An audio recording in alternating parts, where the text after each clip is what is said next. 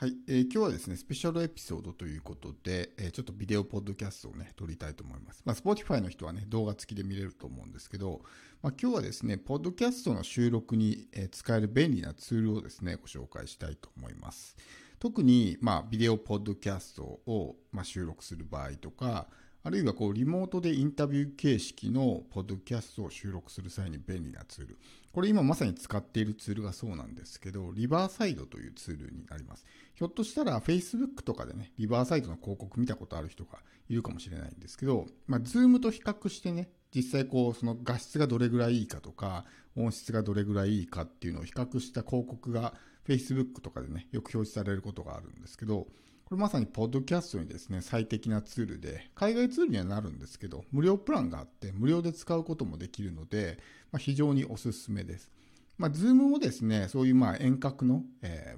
ー、インタビュー形式のポッドキャストは収録できますし、ビデオポッドキャストも収録できるんですけど、まあ、一番の問題点としてはですね、まあ、その、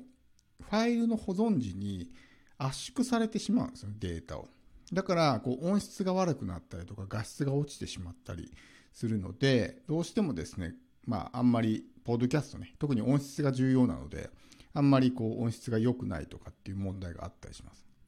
普通に収録する分に関しては、 Zoom でも全然大丈夫なんですけど、やっぱり音にこだわりたい人とかね、まあ、画像にこだわりたい人、まあ、ビデオポッドキャストっていうのは Spotify だけじゃなくて YouTube のね、収録なんかにも使えるんで、そういう時にですね、このリバーサイドが、まあ、よく、えー、使われているおすすめのツールなんですね。で、まあ、海外ツールなので、どうしてもね、こう、インターフェースが英語になってしまうので、まあ、英語があんまり得意じゃないって人は使い勝手が悪いかと思うんですけど、まあ、そんなに難しいツールじゃないので、もう本当にね、スタジオを開いて収録をして、あとはまあ、えー、レコーディングボタンを押せば、普通にまあ、録画、収録できますし、あとはそれをダウンロードしてね、えー、ま、YouTube なり、まあ、ポッドキャストにアップロードするということです。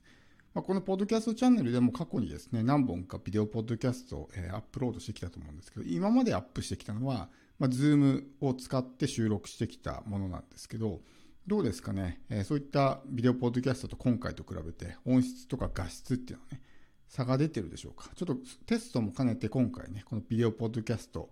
まあテスト的にね、え、配信しているんですけど、まあどういうツール使えばいいのかよくわからないって人はぜひ、まあ、リバーサイドね、チェックしてみてください。あの、まあ、英語ですけど、非常にまあ使いやすいし便利だし、まあ、あの概要欄にリンク貼っておくので、そこからもね、チェックすることができますから、基本的に無料で使うことができるんで、まあ、あの、